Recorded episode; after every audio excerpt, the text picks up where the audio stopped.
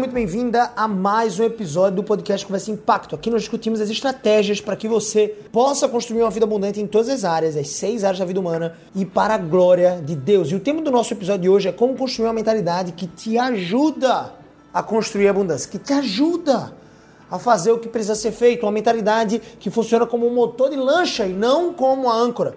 Então solta a vinheta, Skywalker.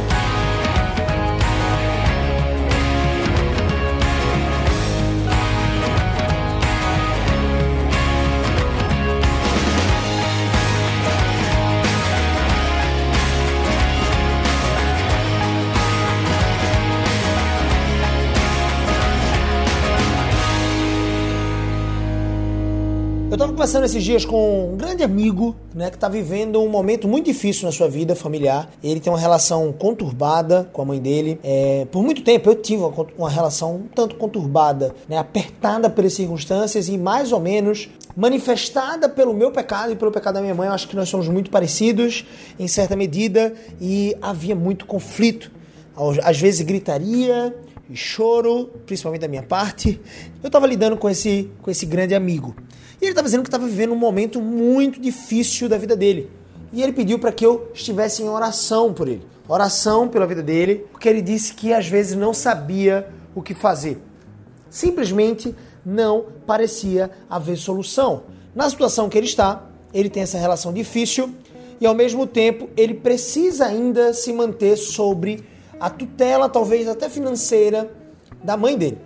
E é óbvio que a mãe dele é uma pessoa que ele ama muito, certamente essa mãe o ama muito também, mas eles não estão conseguindo conviver muito bem e esse meu amigo tem vivido esses dias difíceis, apertados. E eu queria falar sobre a mentalidade que te ajuda a construir abundância, que te ajuda a organizar o que você precisa fazer e funcionar como motor de lancha, mas eu queria trazer esse pano de fundo. Eu queria trazer essa abordagem familiar, porque muitas vezes aquilo que nos trava profissionalmente, aquilo que nos trava financeiramente, é as nossas relações familiares. Eu não estou te convidando aqui a se livrar das suas relações.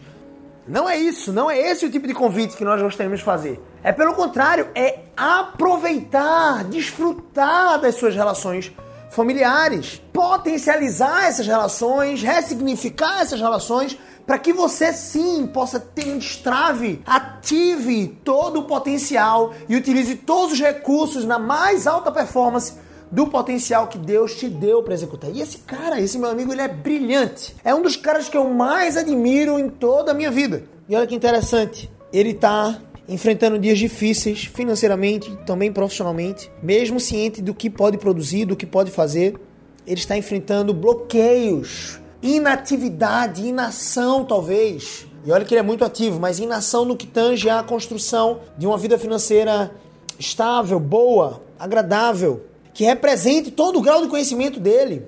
E ele disse que ele não conseguia muitas vezes explicar que aquilo estava consumindo muito ele. Aqui eu entro no ponto talvez áureo, mais alto da nossa, do nosso episódio do podcast. Ele disse: Irmão, eu estou sendo consumido a minha família está sendo consumida por essa, por essa situação. E conhecendo um pouco ele, eu sei do tamanho da sua intensidade. A minha recomendação foi: eu entendo a sua situação, mano. Mas até você conseguir, essa foi a minha sugestão. Fazer dinheiro novamente para poder de repente morar, por exemplo, numa outra cidade, num outro local. Não é que ele vai se afastar por inteiro da sua mãe, não é que ele vai deixar de ter um bom relacionamento com a sua mãe, mas talvez se afastar presencialmente, morar em outro lugar, talvez fosse o que eles estivessem precisando nesse exato momento, eu não sei. Mas até isso acontecer, até esse momento do retorno financeiro para a vida dele, quantos enfrentam isso, meu Deus? Você deve minimizar o peso dessa convivência. E essa é uma responsabilidade estritamente atribuída a esse meu amigo. Não é ninguém que pode diminuir esse peso. O peso dessa relação que está consumindo ele na sua intensidade, ele é intenso em todos os seus sentimentos. E quantas pessoas são intensas? Eu mesmo me considero intenso nesses sentimentos, nos meus sentimentos. A recomendação deveria ser que ele minimizasse o peso. Pois se não, e é isso que acontece com muitas pessoas e não entendem, esse peso de intensidade que você está dando vai sugar a sua energia, sugar o seu potencial em relação à execução daquilo que você precisa fazer. vai sugar o seu foco em relação a levantar todos os dias e construir abundância financeira, o resultado financeiro, para que você possa, sim, até para dar à sua própria mãe esse livre direito, sair da presença dela, da casa dela. Isso parece aparentemente contrário ao princípio de amor, né? mas muitas vezes deixar pai e mãe vai ser a recomendação necessária. E deixar pai e mãe não significa é, não ajudá-lo, não significa não suportá-lo financeiramente, não significa não conviver com. Deixar pai e mãe significa eu não dependo mais do meu pai e da minha mãe e ao mesmo tempo eu me coloco num patamar de submissão ao meu pai e minha mãe, mas um patamar de respeito e cuidado para com eles. E isso está sugando a energia dele. E eu recomendei que ele focasse especificamente no plano executável que nós traçamos para a nova empresa dele. Só que ele está consumido pela intensidade. E eu fiquei pensando, como eu posso ajudar ele a mudar talvez a perspectiva? A nossa vida cristã, sendo crente ou não, e ele é cristão, irmãos. Ele é cristão, um dos caras que eu mais admiro pela fé em Cristo pelas suas obras em Cristo, está sendo consumido pelas suas emoções, por uma situação adversa. Certamente não é fácil o que ele está tá vivendo. Certamente não tem sido fácil. Ele, como uma pessoa íntegra e honesta, teoricamente deveria ter resposta para isso, mas muitas vezes nós não conseguimos lidar. Até sabemos o que fazer, mas existe um abismo entre saber e fazer o que deve ser feito. E a minha recomendação foi: pense em como, nesse tempo onde você está, passando por toda essa dificuldade emocional, pense em como Deus quer te usar aí na sua relação com sua mãe. E pense ao mesmo tempo o que Deus quer te ensinar, o que você precisa para viver ainda mais conformado à imagem de Cristo, o que você precisa para ter um caráter ainda mais moldado aquilo que Deus determinou que era o bem último para as nossas almas, nos tornarmos mais precisos com Cristo Jesus.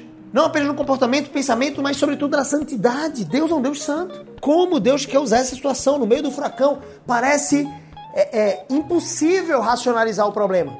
Mas muitas vezes precisamos racionalizar o problema. E entender como Romanos 8, 28 diz: todas as coisas cooperam conjuntamente para o nosso bem último, de nos tornarmos mais parecidos com Cristo cooperam para o bem daqueles que amam a Deus, daqueles que são chamados segundo o seu propósito. E eu não tenho dúvidas que ele ama a Deus. Eu não tenho dúvidas que ele é chamado segundo o seu propósito.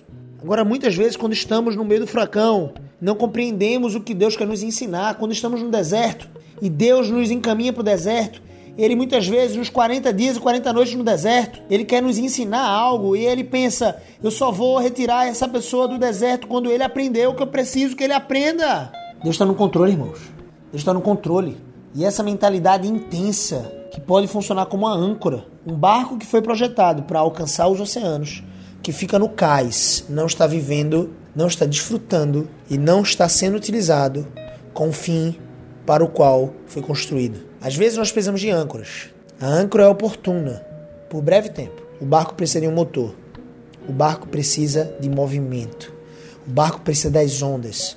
O barco precisa do mar.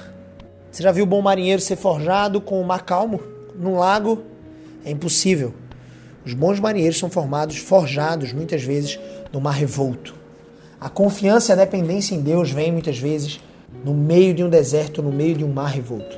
Pense em como Deus, nesse tempo que você está vivendo, aplique isso para a sua vida. Como Deus quer te usar, o que Deus quer te ensinar, o que Ele quer ensinar para você e para sua família nesse momento. Como Ele quer usar você e sua família nesse momento. Será que é o momento de se desunir eu vejo casais que muitas vezes estão no, numa crise financeira, pandemia, foi demissão. As brigas começam, a fatura do cartão chega, uma bola de neve e as pessoas parecem que encontram satisfação.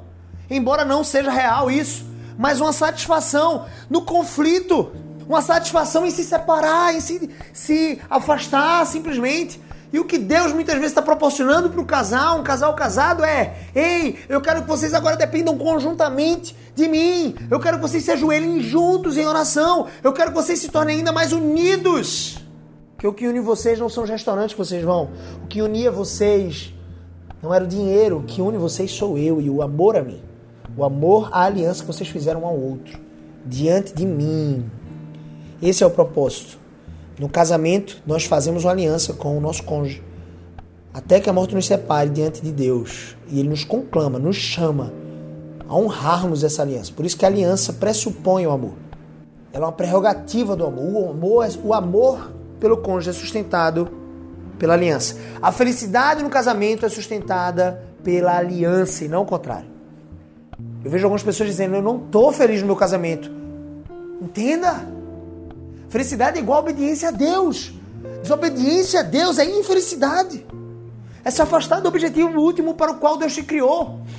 É deixar de lado o autor da vida. Você deve obedecer à aliança, submeter à aliança, honrar a aliança que você firmou diante de Deus, o seu voto. Diante de Deus é algo sagrado, é algo sério. Se você fez um voto, se esforce por cumprir. Então, o seu voto, a sua aliança de casamento, ela é a base, é o alicerce firme sobre o qual o amor é projetado, sobre o qual a felicidade, a obediência a Deus é projetada. Às vezes, algumas pessoas são intensas, intensas em suas emoções, eu posso me descrever dessa forma. Eu sou muito parecido com esse meu amigo. E olha o que eu disse. De repente, enxergue essa perspectiva dupla. O que Deus quer me ensinar? Como Ele quer me usar? O que Deus quer ensinar para mim, para minha esposa? Que Deus quer ensinar para mim, para minha família? Como Ele quer usar essa situação para moldar o meu coração em dependência, em submissão, em amor, em santidade para a glória dele. E eu recomendei, mantenha a sua energia com E maiúsculo, a sua energia alocada em fazer recursos financeiros para poder legitimamente sair da situação em que você está.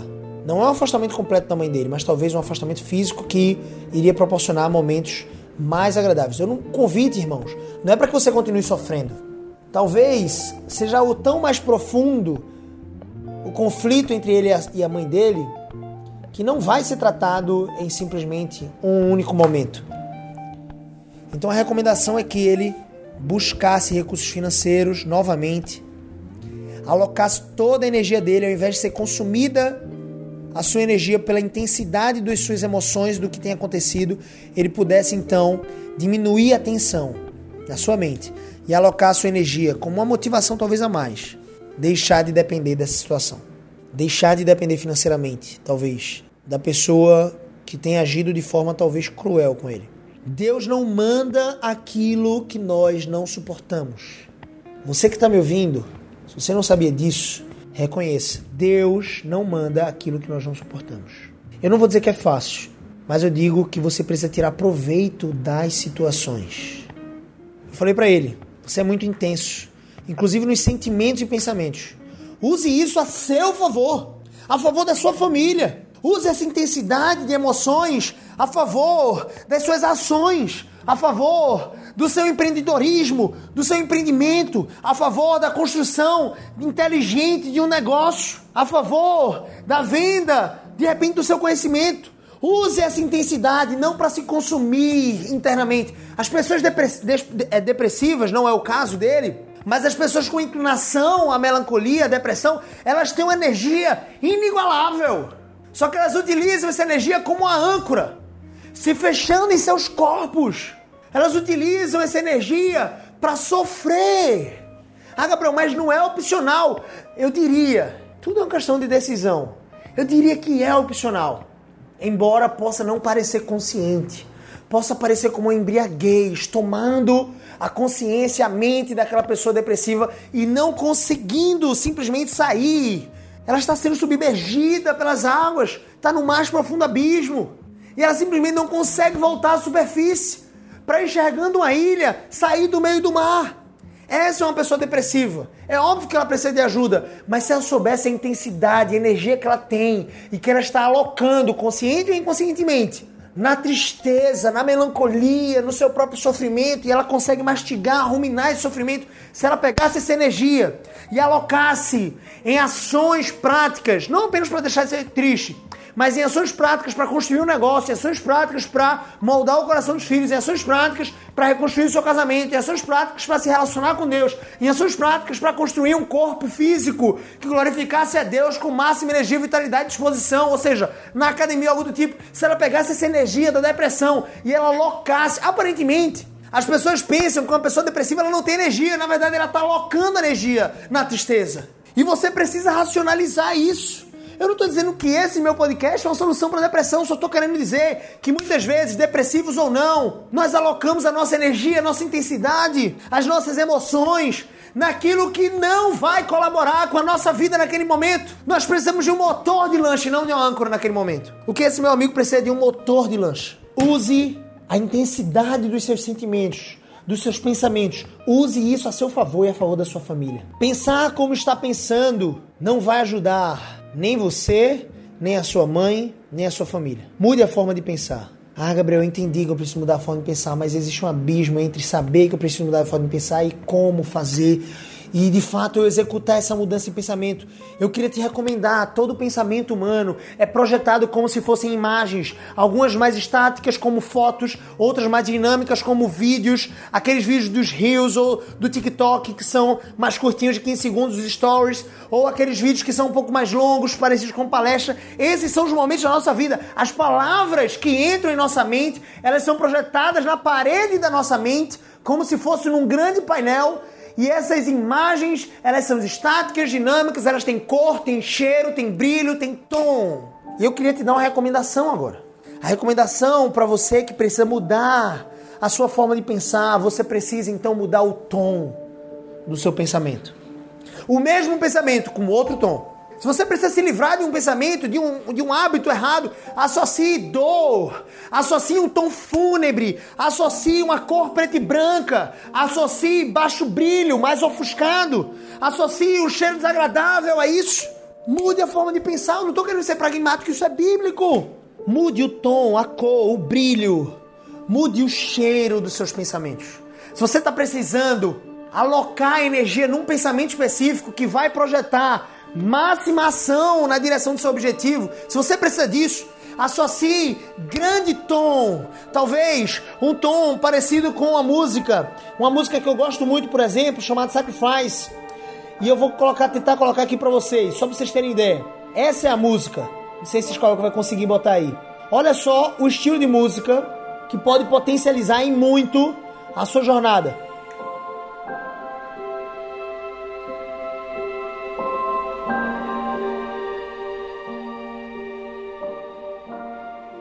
Essa música gera reflexão, a música pode ser utilizada para mudan mudança do estado emocional.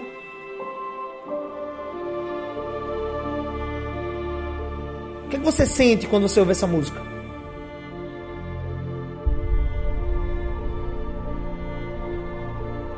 O que passa pela sua cabeça quando você escuta essa música? Talvez um filme, uma cena de triunfo, uma cena de caos, uma cena de reviravolta, uma energia que é recolocada e alocada no lugar certo para que você mude a sua vida. Às vezes nós precisamos desse choque.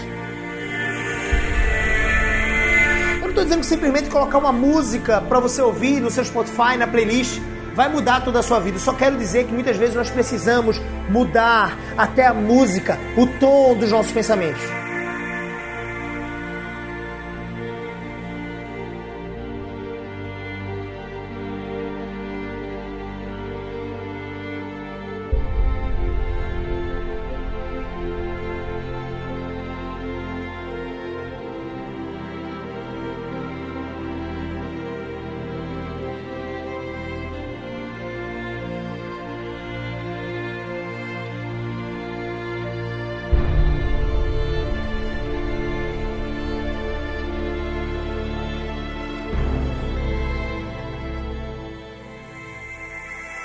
Como é que seu corpo reage? Como é que seus ossos? Por que você acha que você se arrepia quando ouve uma música como essa ou algo do tipo? É tudo interligado, tudo interligado. A música vai crescendo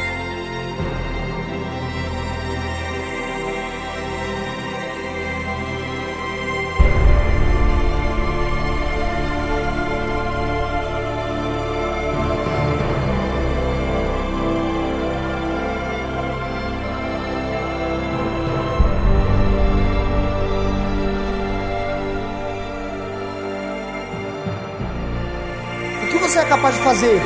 O que Deus tem te chamado a fazer? Qual é o nível de potencial que Ele te deu?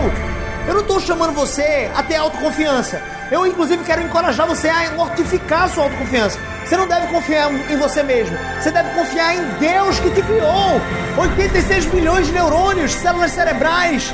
Te criou com todos os recursos para que você pudesse explodir esse planeta, para que você pudesse viver a vida que Deus chamou para viver na máxima potência, para que você pudesse executar todos os recursos na máxima potência daquilo que Deus tem te chamado a viver. Nós vivemos só uma vida e Deus nos chamou para viver uma vida com propósito, com significado. Ele nos chamou a viver uma vida significante ao mesmo tempo intensa. E se não for para viver com intensidade, não vale. Você tem que pegar toda a sua intensidade que você tem alocado, talvez, na sua tristeza, que você tem alocado simplesmente num lugar que tem te aplacado a sua energia, que tem aplacado as suas ações, e você tem que pegar toda essa intensidade e colocar naquilo que geralmente, que provavelmente vai gerar os resultados que você espera. Não é sobre resultados simplesmente. A vida não é sobre resultados simplesmente. A vida é muito mais do que ter resultados. Mas muitas vezes, já gravei um podcast falando sobre isso. O que nós esperamos é o resultado. E o resultado que vem é de Deus. Nós não gerenciamos os resultados, mas gerenciamos as ações, o plantio, a semeadura. E muitas vezes nós estamos plantando essa intensidade nos nossos pensamentos e sentimentos, investindo tempo da nossa vida e recursos emocionais para ficarmos ainda mais tristes sobrecarregados, intensamente depressivos. E eu vou te dizer uma coisa: como nós desperdiçamos a nossa energia, a nossa intensidade. Essa ira deveria ter sido alocada, na verdade, o tom certo, a música certa, a cor certa, o brilho certo, o cheiro certo dos nossos pensamentos deveria estar sendo alocado para que nós possamos viver uma vida abundante em todas as áreas e para a glória de Deus. É óbvio que alguém que está triste pode glorificar Deus na sua tristeza. Mas o que eu quero te chamar é: ninguém que está triste quer continuar triste conscientemente.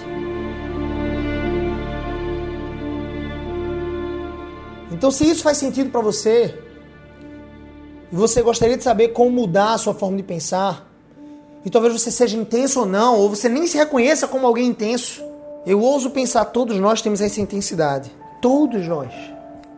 Mesmo que você nem associe, mesmo que você nem enxergue, eu ouso pensar que talvez você não tenha óculos, a lente, os olhos ajustados para enxergar a sua intensidade. E eu ouso pensar que Deus nos chama a ver uma vida de intensidade. Quando lá em Josué capítulo 6, o povo de Israel está às portas do muro inabalável de Jericó, aparentemente inquebrável, impenetrável. Deus diz ao contrassenso das forças é, é, militares, marciais do tempo, da época.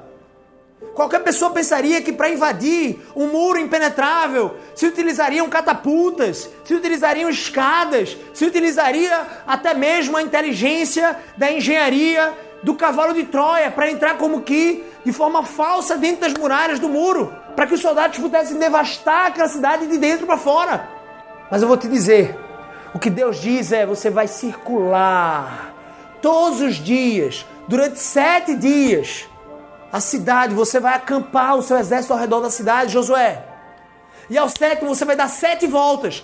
E no final, na sétima volta, os sumos sacerdotes, os líderes espirituais daquele povo, descendentes de Arão, de Levi, eles tocarão as trombetas.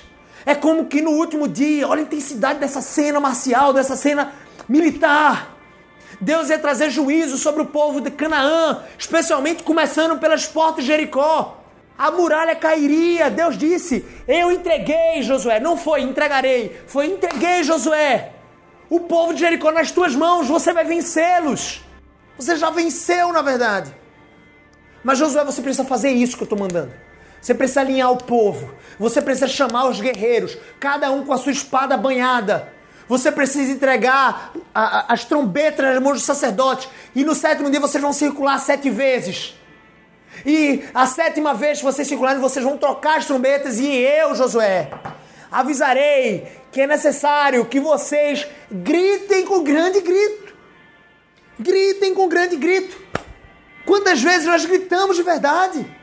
Quantas vezes nós experimentamos intensidade de verdade na nossa vida? Quantas vezes nós simplesmente vamos silenciando, silenciando, silenciando? Não estou dizendo que você tem que gritar com alguém. Eu só estou dizendo que às vezes você precisa gritar. Você precisa externar as suas ações, você precisa externar as suas emoções da forma certa, você precisa ativar a ira. A ira é um mandamento. Deus diz: irai-vos e não pequeis. Não se põe o sol sobre a vossa ira, mas é irai-vos. Nós precisamos, às vezes, acionar na nossa carreira profissional, na nossa vida financeira, na organização daquilo que a gente precisa fazer. E não é que você vai ficar irado na frente de uma planilha de Excel, mas é que às vezes você precisa dessa ira, dessa intensidade para dizer, velho, acabou. Hoje eu vou sentar na frente do computador e eu só vou sair quando eu organizar minhas finanças.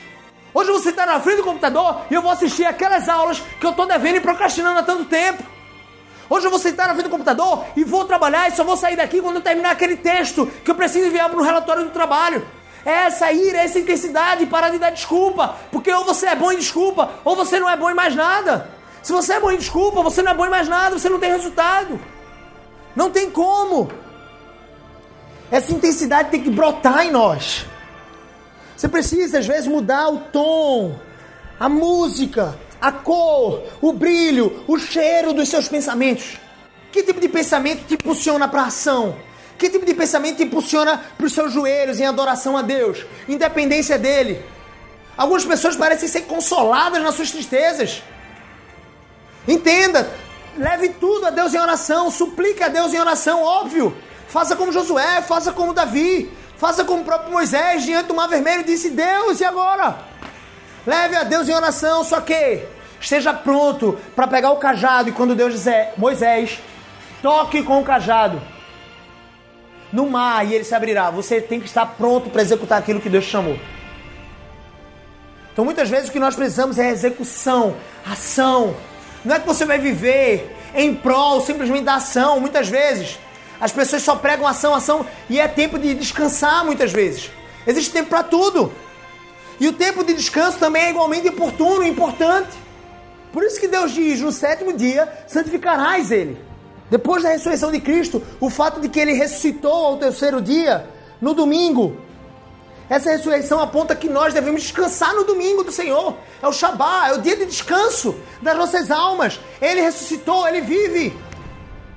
O discurso não é pró-ação simplesmente, mas é pró-vida para a glória de Deus, mas é pró-vida que se agrada é, é, é, daquilo que Deus designou, é pró-intensidade, é pró-viver na máxima potência, na máxima versão que Deus chamou para viver. Eu não sei o que você precisa fazer, mas eu sei que Deus tem te chamado a fazer algo. E você precisa refletir nisso. Nós precisamos usar mais esse recurso emocional que Deus nos deu. E às vezes é difícil aplicar isso. Mas há um caminho para isso. E o caminho é Cristo. Efésios 4:26 diz: Irai-vos e não pequeis. Irá-se também é um mandamento. Como eu aprendo com esse meu irmão? Como eu aprendo com esse meu irmão? Nós precisamos de força e ímpeto para nossas vidas. A energia alocada na direção certa e para a glória de Deus. Um homem bíblico como esse meu amigo